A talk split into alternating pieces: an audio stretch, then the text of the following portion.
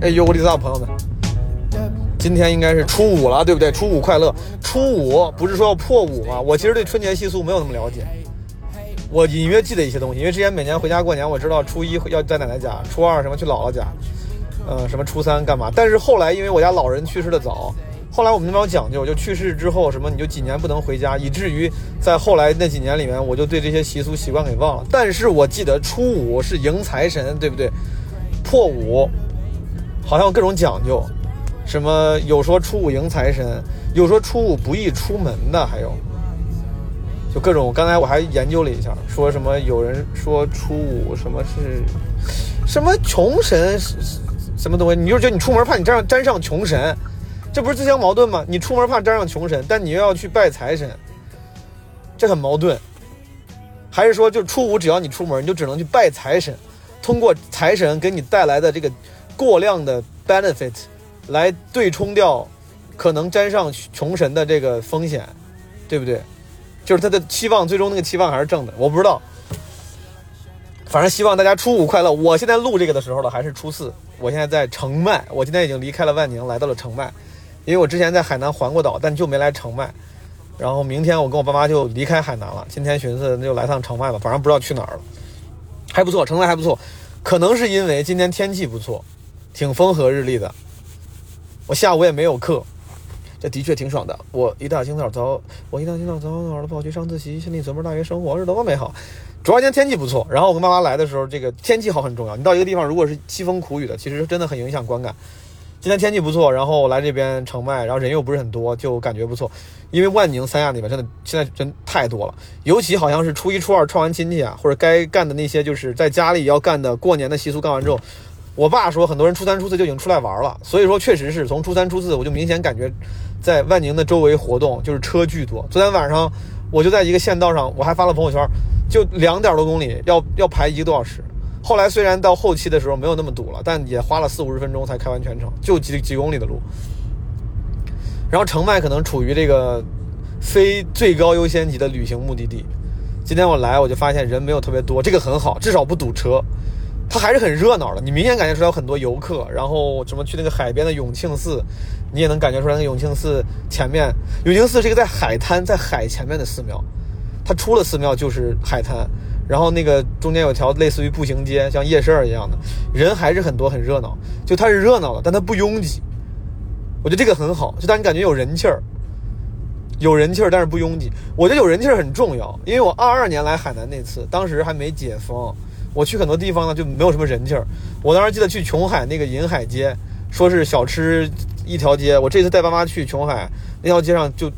人多的不得了，就每个饭店门口都挤满了人，都找不着位儿坐。但当时我去的时候，就一个人都没有。我甚至觉得是肯定是我走错了。就我真的绕我绕了三四圈，我说我操，我是不是导错了？这街街就是 nothing at all，这个那个街上什么都没有。我觉得我走错了吧？这不是说。都是打卡必必打卡的地方吗？不是攻略上说这地方很好吃吗？怎么都没有人呢？甚至没有店。后来我进了一家就是随便的一家店，只有只有加上我两三桌人吧。总而言之，我觉得说实话，旅游的时候，当然大家不喜欢人多，但是还是要有点人气儿的。你能感觉到你自己处在尘世间。如果你去每个景点，尤其是当那个景点本身啊又没有那么过硬的时候，它还没有一个人，你觉得你像个冤大头？你觉得是不是只有我一个人开两个小时的车来到这个地方，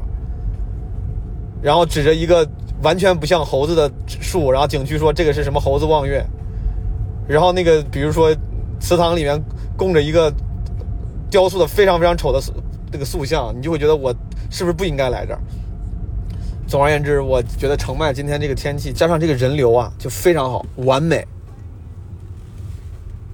嗯，这什么歌？等一下啊，这是许嵩吧？哦，玫瑰花葬礼，玫瑰花葬礼。Anyway，咱们听听这个。我我我不是，哎，昨天有人说我就为了唱歌，我不是为了唱歌，这就是基本无害的风格，这跟我为不为了唱歌没有关系。我想唱歌，什么时候不能唱？就是每一期呢有每一期的 vibe，尤其是这个这个过年七天乐连更期间啊，我希望每一期都有不一样的 vibe。你看啊，每一期我的 solo 里面其实都会都不一样的，对不对？有些时候有跟我跟我爸妈的对话，有些是我在车里一个人录的，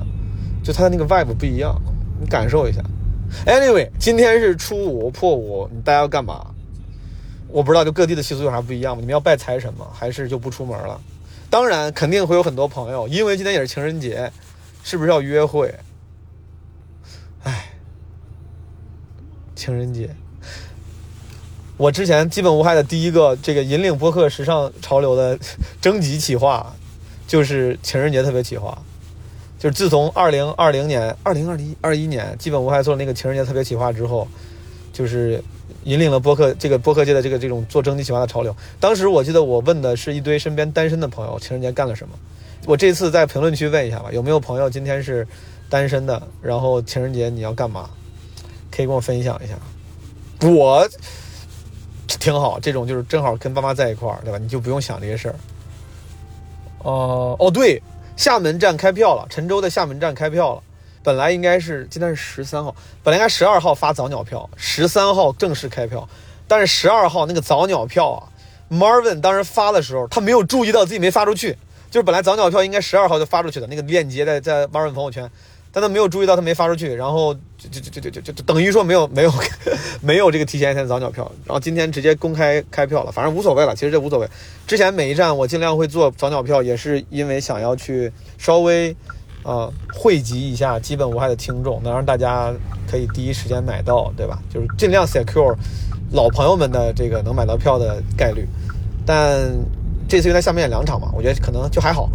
呃，大家如果要是想要在二月二三二四在厦门看沉舟的朋友，可以去来风喜剧的小程序买票。然后二十五号下午是基本无害厦门城市生存手册的录制，好不好？大家可以酌情买票来参加。这歌听过吗？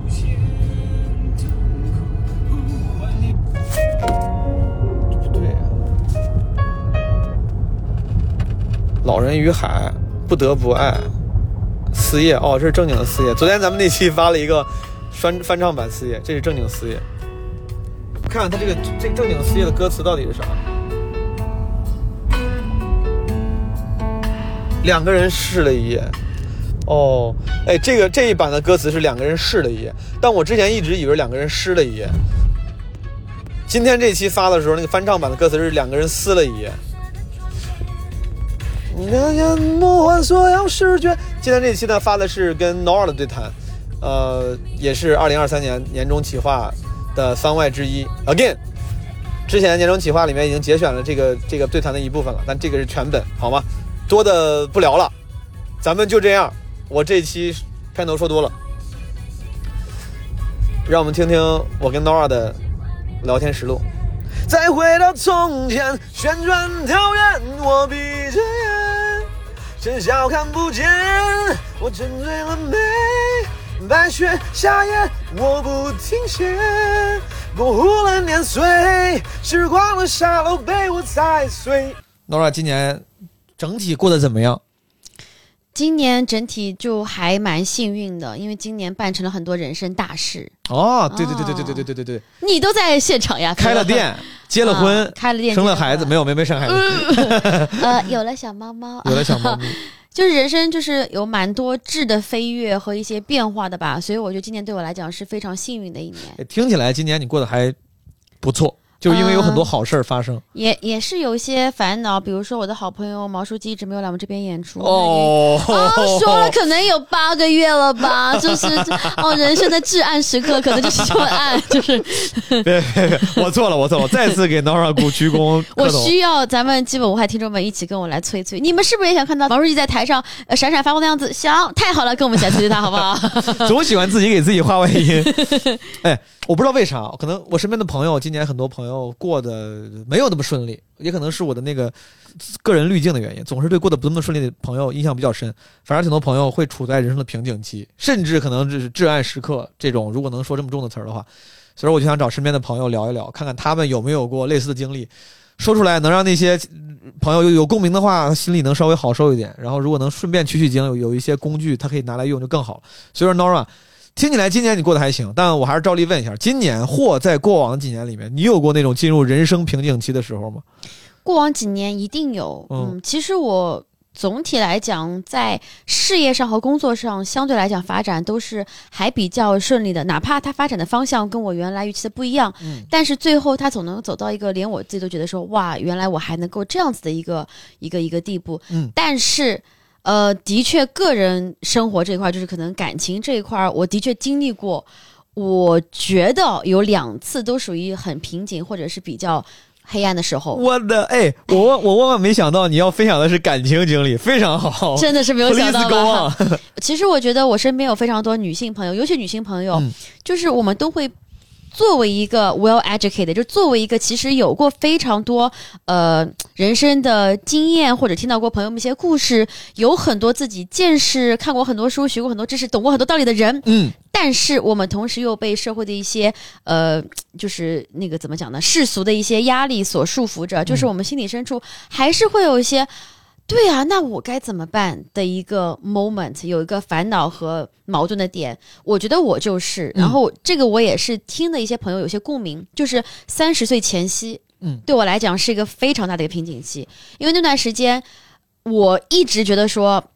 有个别人告诉我一个数字是三十，你会会是个非常可怕的时候，嗯，而且我的确是在三十岁之前，然后我跟我之前一个男朋友就是比较不好看的分手，不体面的分手，因为他是出轨分的手，所以我当时非常的痛苦。就在那个时候，我会觉得说，我对自己的非常多的自信以及生活非常满意的地方，突然间就崩塌了。就我以为我跟他会有个相对来讲比较好的一个结果，结果没有。我以为。呃，我一直跟爸妈讲说，哎呀，我可以三十岁晚婚，我是这么跟他讲的，因为我妈一直跟我讲说，你差不多二十六七岁就要结婚，嗯 就是我想说，对我来讲有什么问题？就只是找一个比较喜欢的人。然后我当时没想到过，就是就是一下子一睁眼一过去就已经到了三十岁，这个我本来觉得说，好像我不会面临这个问题的这么一个时间段了。嗯所以那一年，就是我跟那个前任分的非常不体面的那一年，我非常的痛苦，就是对自己的自信心，首先有个很大打击，因为我自诩是一个很爱自己的一个人，就会觉得自己很多地方都是，如果我是个路人的话，我会愿意跟自己交朋友。但是在那段时间，就当然我爸妈肯定没有说什么，他们肯定会觉得说要保护女儿，就是没关系，你这个人你不跟他在一起，你是你的幸运，因为他可能不适合你。但是我还是能够隐隐感觉到我妈的一些焦虑，就是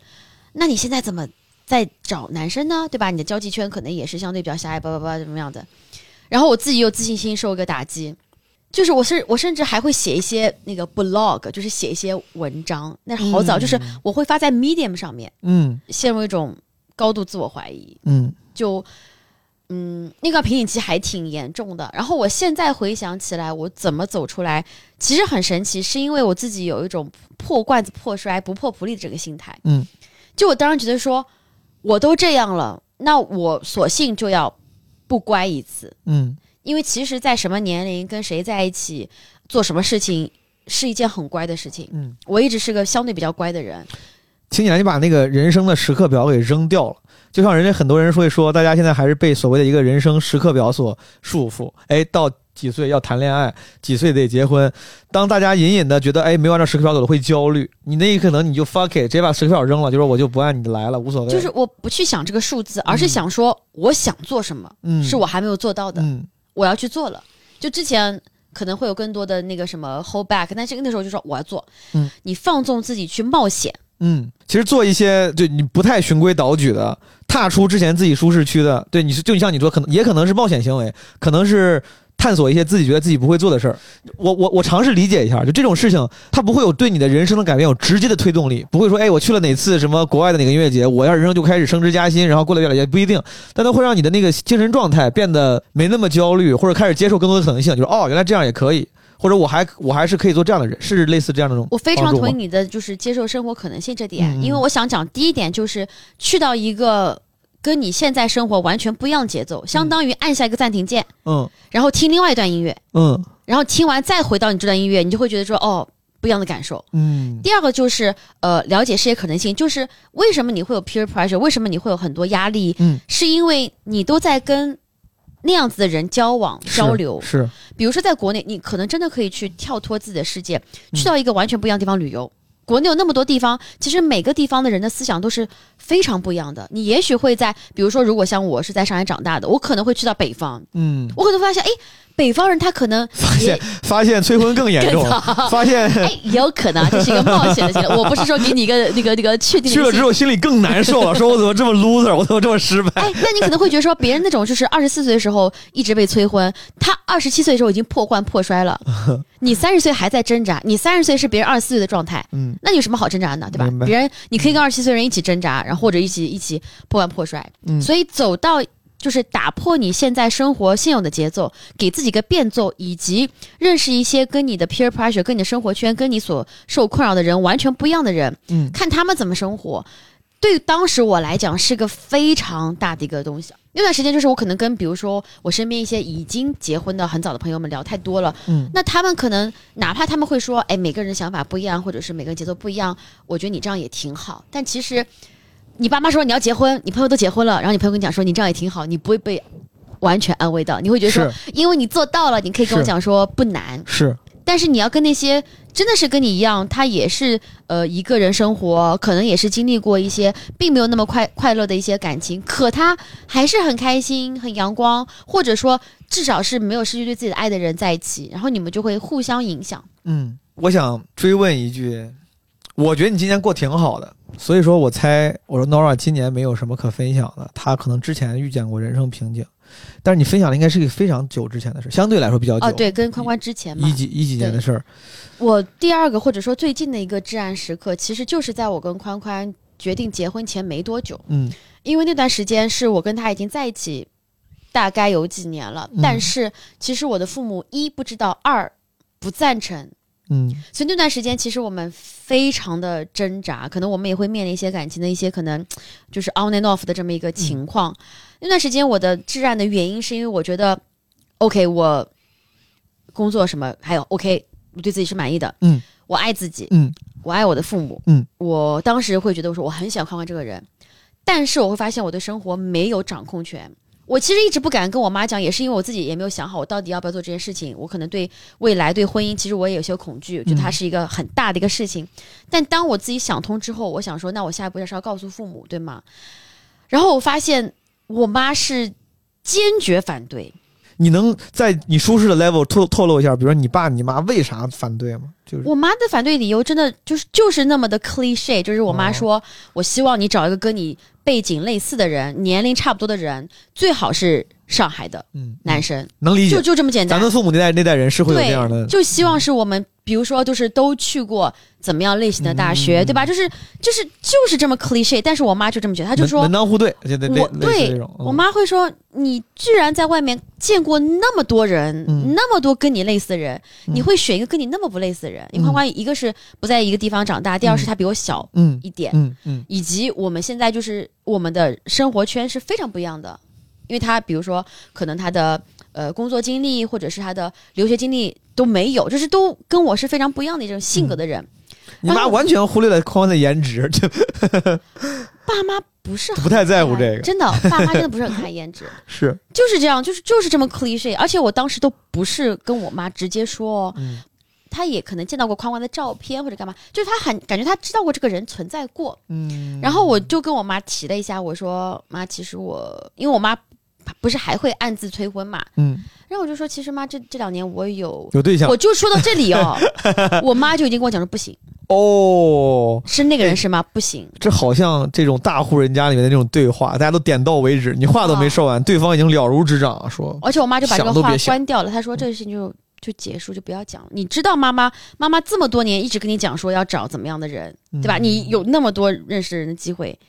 然后第一次就是失败，然后嗯就是经历过无数次失败。我能理解，我我非常理解。我生活在一个北方的城市，就是我们就我觉得父母对父母有一些比较通俗的标准，这件事儿对我来说我非常熟悉。所以说最后这件事儿，对你，我本来想说，你看你是怎么走出来的，但我感觉这个事儿还比较特殊，也不是走出来，就是怎么解决的呢？也不知道，就自然而然发我生我先跟大家讲讲为什么嗯这件事对我来讲很至暗。在这件事情之前，我都不能讲，但这是我最大的负面情绪。嗯我人生很长一段时间，有人会说什么：“哎呀，你的生活讲段就不痛不痒，好像没什么烦恼。”但这件事情困扰了我，应该是很多年，因为我跟宽宽就是相处这段时间，其实我一直是知道我妈会有这么一个抵触心的，所以我就一直是去逃避，嗯不去面对，嗯直到我觉得说我们的感情需要有一个下一步了，我必须得给我妈讲。你看，我都不是我爸，就是我妈，因为我爸后来是被我说服的。然后我爸就说：“那你看你你你对他了解，因为你们俩不是在同一个背景出身的嘛，你了解他的话，你会需要花更多时间，你们可能会需要磨合更长时间，所以你会需要用更多的爱去弥补你们之间的差异性。”会更累，怕爸妈怕你累。是，所以我爸是真的跟我讲道理，我妈就说你不要说不行。嗯，然后我后来就跟我爸说服，我就说了宽宽跟我为什么我觉得他很适合，因为一句话总结，我跟他在一起不累，做自己，很开心，嗯，每天都更喜欢自己。其实很适合。就是我觉得就是光是不累，以及会让我更喜欢自己，就是已经是超过好多我跟别人相处的一个这个非常难得。一个一个一个一个一个成，情况了。是的，所以反正后来我就跟我爸就是动之以情，晓之以理，这真的是讲道理。然后我就跟我爸讲说，这个决定我其实是经过深思熟虑的，哪怕最后结局可能走向了一个我们我并没有想到过，或者并不是很那个的结局，我能接受这个后果，我愿意在这个后果的前提下跟他现在往下走。我爸就说，既然你想清楚了，生活是你的，我不会反对，但我也不会说双手双脚这么支持，不会，我要看你们到底怎么相处。我不能现在听两句话我就说啊，那个这个人太好了，不会，但是我也不反对。你后来那等于说爸爸被说服了，妈妈哇，妈妈真的就是妈妈就觉得说我们两个在 she against us，你知道吗 就我妈觉得她被针对了，哦所以我爸还不能表现出他已经赞同了，我妈我爸还只能说对呀、你怎么这样子，就是哦，在家里面还要演个戏，你他为了不让妈妈感受到被孤立，还得隐藏立场就是在。家里面就沉默，就不说哦他到底是怎么怎么样。最后我就想听，最后妈妈比如是同意了吗？还是这个事儿现在目前还在处理中，还在现在我妈可太喜欢宽宽了，哦，就是首先一点就是，我觉得爸妈对孩子或对孩子对象，就像是对一个不熟悉的科技产品一样，嗯他不用这下就说这个好烦哦，这还要输这个，这还这个。啊，对，但是他一旦用过了上手，他就其实就会说哦，有道理，我应该早点用。这个比喻非常准确，虽然有点物化男性，但我觉得其实很准确，其实很准确。看看这是个科技产品，我我当时怎么说服啊我我妈妈的，我也不记得了，可能是那那段对吧？那段大家都知道时间，所以我跟爸妈有非常长时间相处，以及非常长时间来思考说，人生如果我们能够获得一些自己自主能力的话，我们到底想做什么？嗯。我想做就是快乐，嗯。想做就是在不让爸妈担心情况下面幸福，以及嗯。让他们一起看着我们幸福，以及跟我们幸福，嗯，就这么简单。就是经过了一段时应该间，是随着越来越深的了解啊，有些瞬间，我妈就觉得说，都已经这样了，女儿如果真的就是感觉女儿也劝不动，我都已经这样这样这样了，女儿还是说就就这个人了，除非你让我这辈子都就不要找别人了，那你就这个人了、这样子。然后后来就是我妈就真的同意了，同意之后，我们真的跟她开始相处了。宽宽也是一个其实非常讨人喜欢的孩子，如果你跟他多相处的话，这件事就是慢慢的、慢慢的、慢慢的，然后而且我会刻意的，就是去，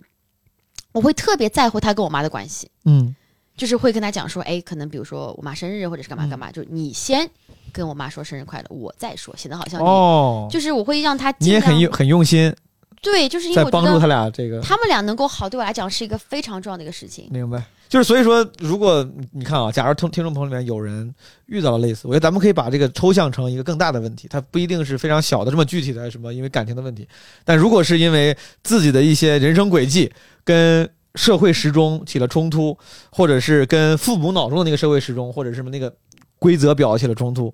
你会建议他们怎么怎么样？我的建议是，嗯、就真的是报喜不报忧。等你能够把自己照顾的比较好了，等你能够把你想给父母看那个愿景做到的时候，你展示给他们看。我再问一个再宏观点的问题啊，就是你看我做这个企划最最初的，我觉得那个呃启发点是我观察身边有些朋友，他们今年有很多过得不顺的时候，我估计那些时候可能这两年你不一定有，但人生中一定是会有一些类似的，比如说工作上的不顺，对吧？然后那个突然什么断了收入来源，以至于钱不够花了，生活压力变大了，然后对自己不够自信了，等等等等，就是面对这种 general 的大家的瓶颈，你能想象到那些？如果大家人生他们想要再出发，你有什么我不知道建议，或者可以分享之前你的成功经验吗？嗯，我之前碰到过的一些瓶颈，其实职场上也有，就是我也一直在找说什么东西更加适合我。我会发现说，比如说我当时在呃国企做过，然后发现哎，就是这工作就是怎么说呢，就是它它的确是能够有很多经验吧，可它嗯的确是跟我的性格什么的完全不合适。没有那么适合你，嗯对，就是或者是再往前，甚至做战略咨询也是这样的。我会发现，我虽然能够做到还可以，但是我做不到优秀那个级别，因为可能我某些方面欠缺，或者是嗯不擅长，或者是我嗯也不喜欢。嗯在这种时候，其实我我现在回想起来在总结，因为当时其实没有意识到，嗯。回想起来总结就是我会去记录说生活当中那些被人就是认可的地方，嗯。对我来讲到底是什么。嗯我会去做一些这样的，你不管说是心理测试也好，或者是自我分析也好，因为以前在学校里面，不是在公司里面，嗯。他会做三六零嗯，那个 evaluation 三六零评估，对，他其实会把你这个人各方面都评估，然后嗯。领导怎么看你，评级怎么看你，你的带的团队怎么看你，这其实会帮助你知道说，OK，我从这个工作当中了解到我擅长叉叉叉叉，然后可能我不擅长叉叉叉，然后再找身边的人聊，比如说我跟朋友聊，我说不不不，他他们说，哎，你其实你很擅长做 presentation 的，但是你战略性话你还要做 PPT。你他他们就开玩笑说一句，他说如果有个工作只要你做 presentation 就好的话，嗯然后后来就会有人说，哎，那不就是品牌吗？嗯，就是他们就会聊聊聊聊的时候说，哦，那也许我可以尝尝那种工作，因为那种工作听起来哎，是这个建议非常好。这个建议，我我我自己有相同的，我很有共鸣。就首先，朋友们，如果你们处在一些需要做决定，或者是可能过得不太好的时候，首先你你最好时不时跳出来来分析一下自己的处境，就所谓的你的那个评估。因为大部分人因为这个生活这件事情，大家太习惯了，他不像干一个不习惯的事儿，要报高考志愿，完全不习惯，反而会有意识去 research 看怎么报志愿。生活大家都觉得哦，我活了二十多年了，活了十几年了，三十多年了。他有时候会惯性的就说，我得就在我这个道路上想。我觉得你的方法都很好，你去搜回想一下，搜集一下之前别人对你的那些印象，重新看看，你可能会发现哦，自己的优势原来是这些。这个时候你才恍然大悟，说哦，对哦，可以根据这个重新制定一些策略，或者是你说可以找一些，就多找朋友聊，其实挺重要的，别自己在家闷头造车，自己在家郁闷，然后呃看书、上网什么搜东西，虽然感觉也在努力，好像在努力自救、改变自己的处境，但其实可能真的不一定比得上找一些了解你的朋友们聊一聊，他可能会给你一些你没想到的启发，嗯，这个非常好。如果你是嗯一个，就是我觉得这个怎么讲，人类还是一种群居动物，嗯就是可能你会说我很内向怎么办？也许会有一些线上的什么什么小组，嗯其实你可能最终还是得靠跟别的人类去沟通，才能知道，不但知道什么适合你，还能知道社会上有什么新的东西。嗯，你看，我如果说不是朋友带我去看脱口秀，我都不知道这个行业能够有素人进去。你说的这个，对我之前第一次上台的时候，就我之前讲过嘛，是看到二的演出，啊导演鼓励了我，但是那个也是我当时不爱出门我当时想想，如果当时我要一直不爱出门的话，可能我也没机会去看，然后产生兴趣。那段时间就是难得的，我虽然不爱，但是也没钱，也没心情出门，但最后难得的有一两回，我说操，去看看吧。反而就是他会给你带来帮助。所以说，我们咱们俩共同的经验，其实告诉咱们自己，包括听众，就如果你哪怕状态不好，就尽量也是想办法，哪怕逼也逼自己，多接触一些外界的信息、人、知识，它有可能就有用。千万别说，哎呀，我最近很 emo，我不想见人，不想动，可能那个反而会恶性循环，对吧？信息收集能力真的是一个非常重要的一个能力。嗯，OK，这个这个点非常好，我我觉得非常好。你今年钱都花哪儿了？今年前你看我又结婚，对吧？这个结婚的钱，我又装修剧场，装修剧场，然后我又搬了新家，新家就是大块都在今哦，年，你这今年的钱，我你确实钱不少，花了很多钱，朋友们。创业、买房、装修、结婚。就是、嗯、你这几件几件事儿，不用说金额，已经让大家把家底儿大概已经 这个能估计出来了。哦，那你这个钱确实，我就不用动，因为有些人我们这种单身汉都是花在消费上了，你这是花在人生大事儿上。今这个年花最多钱就是房贷，这是这个。哦，花在人生大事上费，这个是这必要的，必要的。就但是就是嗯特殊期间嘛，就今年，明白对吧？二零二三年你最值的一笔投资是什么？可以是实物的，也可以是非实物的。这个我真的是，朋友们，无论你是领养或者是购买，我觉得宠物真的是一个非常值得投资。哦，就你在宠物身上花的时间，然后你你跟他们培养的感情，就是我今年想写个段子，然后我的一个前提就是说，我的猫猫是我的 emotion stabilizer 情感稳定器。怎么好？他们在我首先啊，就是因为我现在就最近一段时间，今年比较忙嘛，嗯所以很多时候都没有出去玩或者是放松的时间。然后宽宽的放松方式就是买了个按摩椅在家里面，嗯他就哎一直一直按摩，他就是物理放松就能放松，因为他真的就是就是？他他太累了。需要按摩。我的话就是抱着猫猫撸，心理按摩。嗯哇，我我们第一只猫猫到家里的话，我就可以跟大家，就是一天里面有大概有，只要我有空，两小时跟它在一起，我不会腻，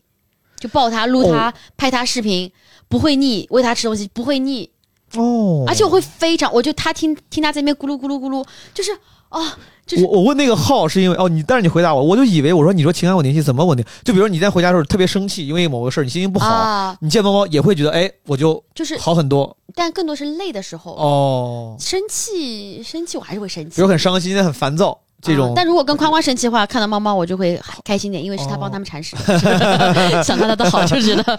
明白哦。所以说你的你的这个投资最值得投资投资是宠物，当然情感也有投情感投资，就是在猫猫上花时间，你跟它去相处，我觉得是非常值得。理解。OK，过往人生中有没有什么投资是当时没有在意，但最后对你产生了长久的影响？哎呀，不知道对大家是不是适用啊？但是、呃，我特别喜欢看日本的搞笑综艺，嗯，然后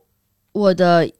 累积就是我会花很多时间去看这个综艺，哪怕是比如说我洗澡时候，或者是我通勤时候，我都会喜欢看。然后看了之后，对我来讲，两大现在看来非常大的一个回报。第一个就是它培养了我一些喜剧的审美，嗯，因为就是日本的，比如说漫才短剧，其实还有什么大喜剧，我已经看了非常非常多年了。第二个就是因为我看了很多，对他们的喜剧审美有些了解，对他们的艺人有些了解，所以今年我有幸采访他们的艺人的时候，哦，就是这个这个交互就很流畅，然后他们讲到的人我都知道，他们讲到的梗我能接，嗯。然后他们讲到的一些事件我有了解，嗯，就是就是因为看了那么多哎，所以说就是没有白花的时间，就是有时候你养成一习惯，有些时候你看看综艺这个事儿，如果但凡没有今这今年变现，我打引号啊，就是他的机会，可能很多人会觉得是浪费时间的一个事情，但只要你有积累，然后你往这个你喜欢的这个方向做一定努力的话，当有一天你有在这个方向上的这个机会，其实那些浪费时间所做的消费都会变成投资，某种程度上，是的，对而且一定是，比如说，如果你是看就是不同文化、不同语言的话，一定要看生肉。嗯。我当时就是其实有段时间可能你还是有点基础，你要让我看熟肉，我没有，我看了很多年熟肉，就是我学了很多年。哦，后来我发现我有一些喜欢的地方，比如说你，比如说你看他们 YouTube 的一些企划，对。它就是没有字幕的，但哪怕机翻也是可能不一定翻的好好东明西。但是你想看，你喜欢这个艺人，明白。然后我就培养自己看，你看多发现，哎，真的能看懂一点了，因为否则你你让我跟他们那个 采访的时候怎么办？又没有字幕，明白。你，发现就是这都是一些当时给自己一点点破许，然后之后他会在长久之后给你一些我想，我说到这儿，我其实觉得我这个这个说法不知道对不对，有点太功利了。就是我觉得其实也要为自己的一些投资寻找变现机会，因为我很有共鸣。我之前，嗯、比如说年轻的时候上学的时候，喜欢很多北方拓演都这样，喜欢看什么曲艺节目、小小品、相声啥的，喜欢搞笑电影。但是如果你不努力去探索一些能把这些知识跟积累变现的途径的话，可能在父母或者朋友眼中都觉得哦，就是你的爱好，浪费时间，你就是喜欢看那些东西。就是这个变现，当然不是把它换换成钱，就是变成一个你可以产出的机会。我觉得朋友们，如果你现在不知道干嘛，你可以想想之前你把时间都花在哪儿了，你看看有没有可能，比如你喜欢看漫画。我随便说，哪怕你要不会画，哪怕你写点漫画的评论，录点什么那个短视频，就是评论不同的漫画。什么，我之前在抖音上刷到过一个四十多岁的阿姨，用讲课的方式讲《海贼王》，也挺好笑。就是她也可以当做你短视频，比如说创业的素材。就是总而言之，我觉得咱们四十多岁姐姐啊，四十多岁姐姐，嗯呃，那就是五十多岁的阿姨，我也不知道，我要咋 叫。但是我觉得咱咱俩这个这个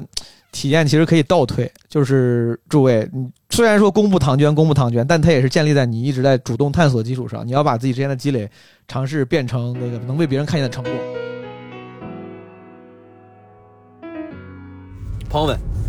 感谢收听这期的基本无害。呃，again，二月二十三、二十四在厦门陈州，二十五在厦门城市生存手册现场录制，大家可以在来风喜剧来去的来疯狂的疯来风喜剧小程序上购票，或者看 Marvin 朋友圈好吗？Marvin 朋友圈，呃，然后我们的新春特别企划仍然还在征集中，然后具体的征集细则也可以看 Marvin 的朋友圈。选择是这什么版本啊？就这样，朋友们，祝大家初五快乐，咱们明天见。祝大家情人节快乐！哎，情人节还是，嗯，感受。哦，第一次我说爱你的时候，我发出这期节目的时候，应该情人节还就是你的情人节还没有开始，因为我是早上发的，所以说大家可以分享一下你要干嘛。or 如果你今天过完了，你可以告诉我你今天干了什么，尤其是单身的朋友，好不好？因为过节幸福的人，他们已经不需要共鸣跟抚慰了。但是如果你单身，你情人节过得很惨的话，请你一定要说出来，让评论区其他的朋友们感受好一些。想要清醒，却冲昏了头。哦，第一次你躺在我的胸口，二十四小时没有分开过。我不唱了，让他们唱好不好？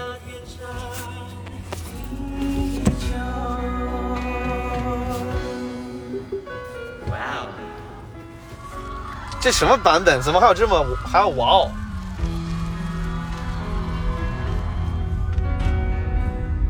是我自己想的太多，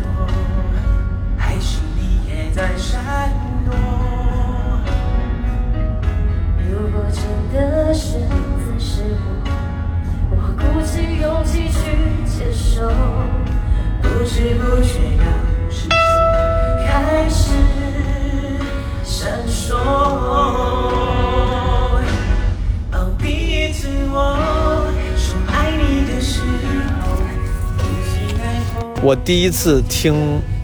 我第一次听这首歌是我之前说我是小学时候，零一零二年玩石器时代的时候，当时还是 Flash 的时代，郝宇那个大学生自习室也是那个时候火的嘛。然后那个 Flash 时代，基本上当时火的网络游戏都会有一些衍生的类似于 Flash 同人的 MV。当时我第一次听，第一次包括开不了口，不是不是第一次听开不了，但是第一次听那个我没那种命和神呢救救我吧，都是有一个人做的石器版的，就石器时代那个游戏的画面做成的 MV，就是你知道很傻的，《小时代》里面什么有爱情故事啥的。我记得那个人叫深蓝，如果我没记错。我其实不知道现在这个人怎么样了。作为当时也是啊二十多年前的小网红，他现在应该已为人父，对不对？如果那种二十多岁的话，现在得四十多岁了。不知道大哥现在在干嘛？大哥怎么样？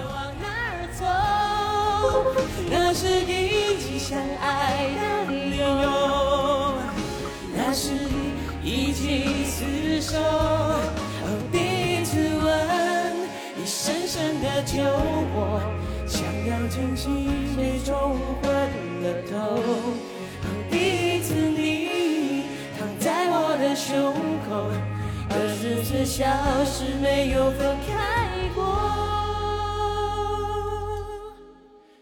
那是第一次知道天长地久。